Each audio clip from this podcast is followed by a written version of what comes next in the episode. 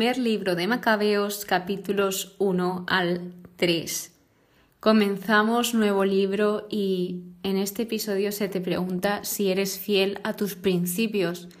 Y por si no sabes a qué me refiero con ello, primero te voy a decir cuál es la definición o más bien cuáles son mis principios. Pues los principios son aquellas cualidades virtudes que fundamentan nuestra manera de ser como personas y nuestro comportamiento. A lo largo de este episodio se va a ver dos ejemplos, los que sí que son fieles a sus principios y sus consecuencias y los que no son fieles a sus principios y sus consecuencias. Por lo tanto, quiero que te quedes reflexionando esa pregunta de ¿soy fiel a mis principios? Luego lo comentaremos. Vamos a comenzar con la introducción al libro de Macabeos, porque este libro está partido en dos partes, primera de Macabeos y segunda de Macabeos.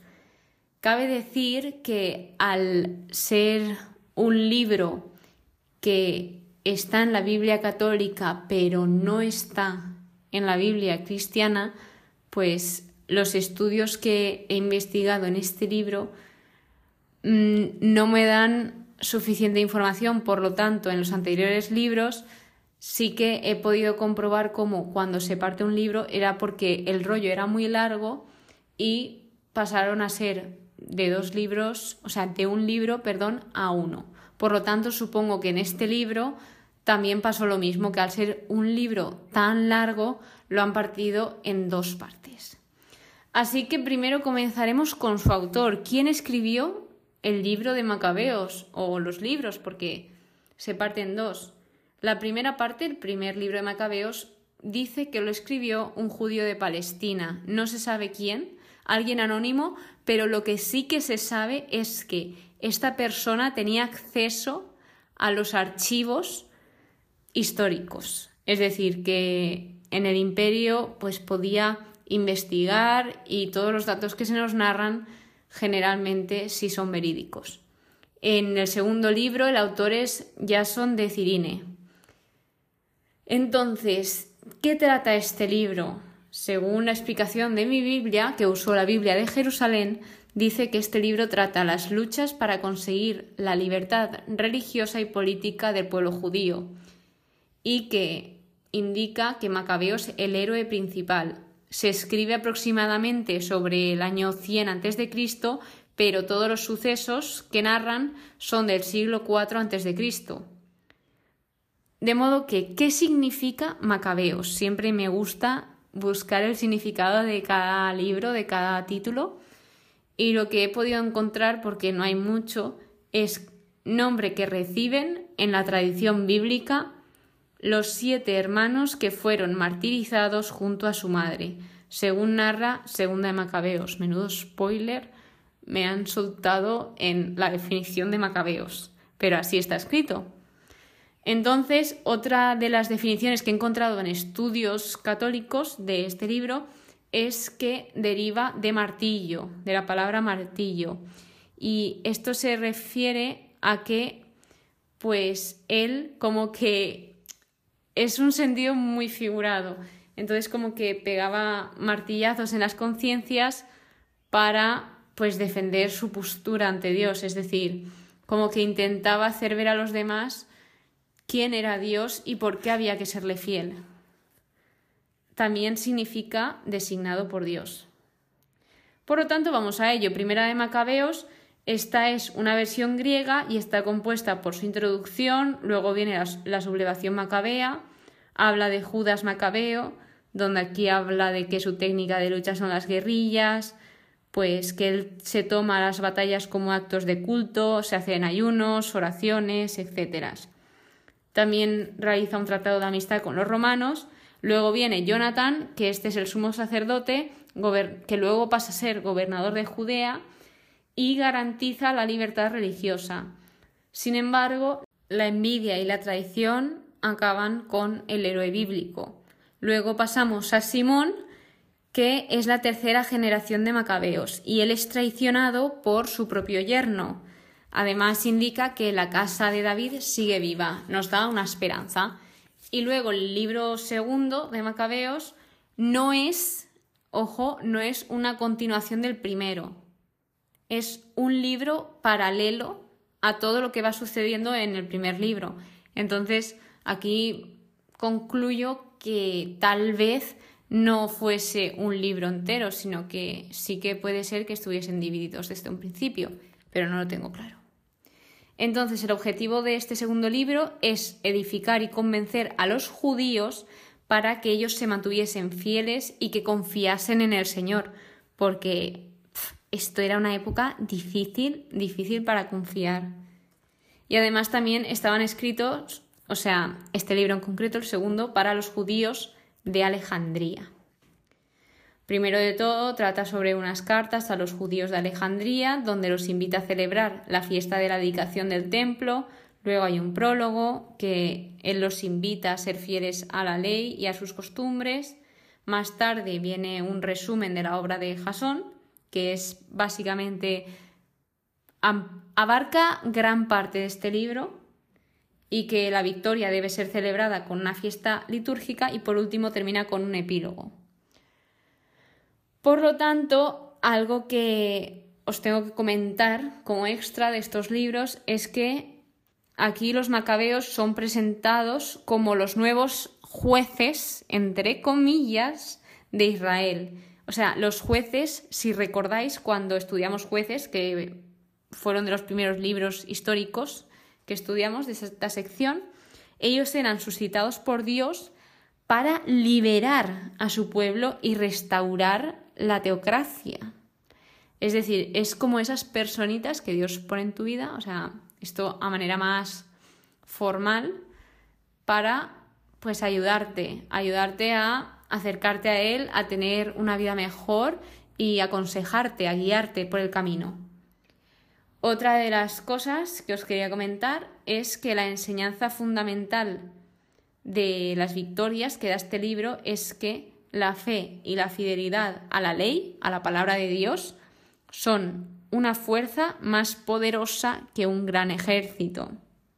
Y por último, y no menos importante, es que, como hemos visto, este libro se encuentra con el conjunto de libros históricos, por lo tanto está narrando hechos históricos que sí pasaron. Así que en estos libros se habla sobre todo del imperio Seleucida, que este imperio estuvo desde el año 312 hasta el 63 a.C. Estos eran griegos y no eran nada respetuosos. Además, ellos lo que intentaban era arrebatarles el derecho de creer en Dios y a que ellos vivieran como si fuesen griegos, es decir, imponerles mm, una forma de vida. Por lo tanto, dicho esto, ya introduciendo de qué tratará Macabeos, vamos a empezar con el capítulo 1, donde habla curiosísimamente, y no me lo esperaba, de Alejandro de Macedonia, que es nada más y nada menos que Alejandro Magno. Es que, o sea, a mí esta persona ya me suena, es decir, porque Alejandro Magno fue una persona muy importante de hecho, él conquistó la mayor parte del mundo. Y, pues, ¿qué queréis que os diga? Hasta hace unos meses, y no decir unas semanas, no tenía ni idea de que Alejandro Magno aparecía en la Biblia. O sea, me, ha sorprendido bastante. Esto está lleno de sorpresas. Cada vez te, te descubres algo nuevo aquí. Bien, pues como bien dice, pues fue una persona que luchó mucho, que estuvo en muchas guerras por conseguir territorios y llegó a un punto en que su corazón se ensorbeció y se llenó de orgullo. Entonces esto le llevó a la perdición, él murió y pues básicamente con lo que dejó, que él dejó las cosas bien repartidas porque ya sabía que iba a morir, pues indica que multiplicaron los males sobre la tierra. Entonces el próximo apartado de este primer capítulo es Antíoco Epífanes y la penetración del helenismo en Israel. Este, pues, indica que era renuevo pecador y que intentó hacer, bueno, realmente hizo una alianza con Israel porque hubo muchísimos que cedieron. Entonces, en el versículo 14 y 15 narra esas consecuencias de esta alianza con Israel, porque realmente renunciaron a todos sus principios, a todos sus valores, para obrar el mal. Aquí dice, se vendieron para obrar el mal. Después de esto viene la primera campaña de Egipto y el saqueo del templo, donde incluso el rey de Egipto, cuando vio que iban contra él, pues él huyó y evitó la presencia de Antíoco. Entonces, pues vencieron a Egipto y una vez lo tenían ya todo, pues fueron a por Israel, en contra de Israel. Y algo que me ha impresionado son los versículos 25 al 28, porque se narra cómo estaba Israel en este momento. O sea, y lo narra de una forma poética. Y bien, Israel no estaba por su mejor momento, de hecho diría todo lo contrario, estaban en un momento muy duro y muy complicado. O sea, muchos ya se habían rendido ante el enemigo y pues estaban ahí tensos, por así decirlo. Por lo tanto, después de esto viene la intervención del Misarca y la construcción de la ciudadela, donde aquí se engaña a Jerusalén y finalmente la ciudad de David pasa a ser su ciudadela, es decir, destruyeron todo lo que tenían, tanto el muro, el templo, etc., y ellos reconstruyeron a su manera. De hecho, indica, establecieron una raza pecadora. Luego se establecen los cultos paganos, donde indica que muchos israelitas todo el rato igual, de que muchos israelitas poco a poco van abandonando todas sus costumbres y ceden ante las costumbres paganas. Es decir, los obligan básicamente a ser como ellos. Y si no, pues los mataban. De hecho dice, Muchos en Israel se mantuvieron firmes y se resistieron a comer cosa impura, aquí en específico a cosas que no debían de comer. De hecho, les obligaban a comer cosas que no tenían que comer a posta. Prefirieron morir antes que contaminarse y que profanar la alianza santa y murieron. Es decir, muchas personas que siguieron siendo fieles a sus principios y no ceder murieron. Luego pasamos al capítulo 2, donde habla de Matatías desencadena la guerra santa, es decir, y nombra a sus hijos, que él tuvo cinco hijos. Entonces, pues, de entre ellos está Judas, que lo llamaban Macabeo, y de aquí también se ve un poco el nombre de estos libros. Y llega un momento en que Matatías se pregunta, ¿he nacido para ver tal? Y yo a ti te pregunto, ¿para qué has nacido tú? No es una pregunta fácil, la verdad, es una pregunta muy difícil, pero con esta pregunta quiero que sepas que tú estás aquí porque eres importante. Es decir, tú has nacido para algo. Tú no digas, no es que he sido un error, no, no permitas eso, ni yo no sirvo para nada, mentira, no te creas esas mentiras, porque tú eres una persona única que estás aquí pues por el propósito que sea. Así que pues que eres importante y que ojalá algún día encuentres ese propósito si no lo has encontrado ya. Pues vuelve a indicar la situación de Israel, que estaba en un profundo duelo, habla de las pruebas que, que hubo. Entonces, había encargados de imponer la apotasía. Imaginaos hasta qué punto llegaron aquí y además se le propuso a Matatías como Matatías. Se dieron cuenta que era un jefe ilustre y poderoso, además, ojo ahí, eh, se percataron de que era apoyado por sus hijos, o sea, él tenía apoyo. Y esto es importante porque cuando tú tienes apoyo eres más fuerte. Juntos somos más, pues ahí estamos.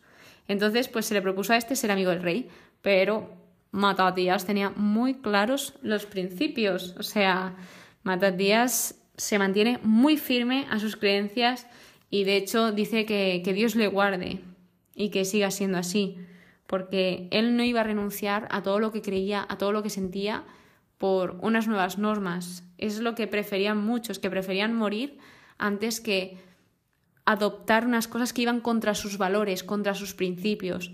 Y aquí están hablando de creencias, pero te recomiendo que esto lo apliques para todo. Nunca rebajes tus principios, nunca rebajes tus valores. No lo permitas. Entonces, en este punto, Matatías hace un llamamiento para todas aquellas personas que son fieles a la ley, que vayan con él, que le sigan. Esto es algo como los jueces de Israel, parecido, no es igual, pero muy parecido. Entonces, continuaron y que pasó pues que una serie de fieles a la ley murió por ser fiel a sus principios, es decir, esto se repite mucho en este libro. Entonces, pues luego vino con que ellos dejaron bien claro, Matatías y todas las personas que le seguían, que peleaban por sus vidas y sus costumbres, y que se les unieron, como dato interesante, los asidios, que esto significa piadosos, que estos en un futuro se separarían en fariseos, que seguro que os suenan, y en esenios. Entonces, los asideos se unen a Matatías y a los demás, que eran judíos fieles a la ley, e indica que eran israelitas valientes y entregados de corazón a la ley. Dice algo muy interesante y es, la empresa prosperó en sus manos. Y esto se dice mucho en la Biblia, como que si sigues al Señor triunfarás en todas sus empresas. Pues aquí se está viendo ese cumplimiento de que ellos eran fieles a la ley del Señor y aquí indica la empresa prosperó en sus manos. Prosperarás. Luego viene el testamento y muerte de Matatías, donde él les deja bien claro que muestren ese celo, ese deseo por la ley, por saber, por leerla, por estudiarla. De hecho, se nota, demuestra esa sabiduría que él tiene sobre la ley, porque poco a poco va recordando todas esas personas importantes como Abraham, luego también habla de José, Caleb, David, Elías, etcétera y bueno, habla de otros que aún no hemos llegado, o sea, como esto tiene un orden específico de libros históricos, por ejemplo, habla de Daniel, que Daniel sé porque pues en las Eucaristías sí que se leen lecturas de Daniel, pero aún no hemos llegado a su estudio. Entonces, poco a poco. Y nada, pues va recordando que todos ellos pasaron por pruebas y recuerda que todos los que esperan en el Señor jamás sucumben Vuelvo a repetir, no temáis, no temáis que se repite mucho en la Biblia, pero es que es verdad, es que somos humanos y a pesar de que nos lo repiten constantemente, seguimos teniendo miedo. Luego recuerda, hijos, sed fuertes y manteneos firmes en la ley, que en ella hallaréis la gloria. Por último, el tercer capítulo habla de Judas Macabeo, donde indica que él fue jefe de los judíos desde el año 166 hasta el año 160 a.C. Y aquí él se ve que después de morir su padre se le ofrece apoyo y sostuvieron entusiasmo. Qué importante es esto, porque Judas, a pesar de todo, él tenía apoyo y esto también pues es como algo que te va sumando más aún.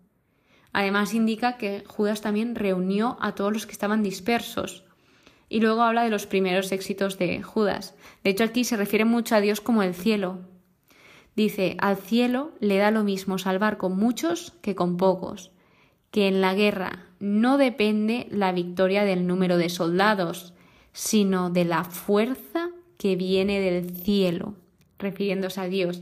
Es decir, aquí llegan a un punto donde ven que van contra ellos y Judas les da ese aliento al pueblo diciendo como que da igual que sean un millón, por decir una cifra, dice, y que nosotros seamos tres, porque al final lo importante es la fuerza que nos viene del cielo, o sea, si Dios quiere que nosotros salgamos victoriosos en la batalla, saldremos victoriosos. Entonces ellos dicen de nuevo, ese para qué, o sea, el por qué ellos están luchando y combatiendo. Dice, nosotros combatimos por nuestras vidas y nuestras leyes. Y vuelve a repetir, no temáis, no tengáis miedo. Esto también lo podemos aplicar en nuestra vida, que generalmente tenemos una serie de miedos que son tontos. O sea, sí, son tontos, son tonterías, pero ahí están. Y aquí se nos repite constantemente, no temáis, no temáis, no temáis. Y pues somos humanos y seguimos cayendo en el error de temer cuando tenemos que confiar en Dios. Bien, pues luego se hacen los preparativos de Antíoco que iban contra Persia y Judea Y luego Gorgias y Nicanor entran en Judea con el ejército sirio. Los judíos comprenden que la situación es grave, pero a pesar de ellos vuelven a decir, luchemos. Y ellos tenían esas razones que os acabo de decir por, por luchar. O sea, ellos tenían un por qué, un para qué vamos a luchar, pues tenían como ese objetivo. Pero cabe decir que sí, ellos tenían esa intención y ese motivo por el cual luchar, pero ellos no iban a luchar sin preparación, sin oración y sin pedir piedad y misericordia. Es decir, ellos estaban preparados. Después de estar preparados, tenían muy claro que tenían que hacer oración y que además debían de pedir por la piedad y misericordia. Muy importante. Luego se procede a realizar una reunión de los judíos y dice que ellos tuvieron que mirar en el libro de la ley para buscar, para obtener respuesta de Dios, porque justo en este momento se ve que no había profetas. Según la explicación que pone en mi Biblia, no había profetas. Dice, acabo este capítulo 3 con estos dos versículos, el 59 y el 60. El 59. Porque es mejor morir combatiendo que quedarnos mirando. Y esto lo podemos aplicar también en nuestra vida, de que si al final nos quedamos sentados mirando cómo pasa la vida, pues no vamos a hacer nada. Si nos quedamos siempre pues, sentados, ¿qué, ¿qué podemos hacer? A ver, mirando cómo pasa el tiempo, cómo pasan las horas, tenemos que actuar, tenemos que vivir. Y así te aseguro que los días se te pasarán volados. Y luego por último dice, el cielo cumplirá lo que tenga dispuesto. Aquí se ve esa confianza que tiene Judas en el plan de Dios y en la providencia y además que finalmente él lo que quiere no es que se haga su voluntad, o sea, él pide, pero finalmente deja muy claro que quiere que quien tenga la última palabra es Dios. Y con esto terminamos el episodio. Espero que hayas reflexionado sobre esta pregunta. Sé que con lo que os he contado es un poco difícil como diciendo, ostras, pero estas personas murieron. Pero tal vez si hubiesen renunciado a lo que ellos realmente querían, hubiesen muerto en vida, o sea, hubiesen sido muertos vivientes. No sé si me entendéis. Entonces, qué importante es tener firmes y mantenernos firmes en nuestros principios y no renunciar a ellos. Porque te una cosa, quien te quiera te va a querer igual. Entonces, sé tú y sé fiel a esos principios. Ese es mi consejo. Muchas gracias por estar aquí un día más. Nos vemos en el siguiente episodio. Que pases muy, muy, muy buen día y que Dios te bendiga.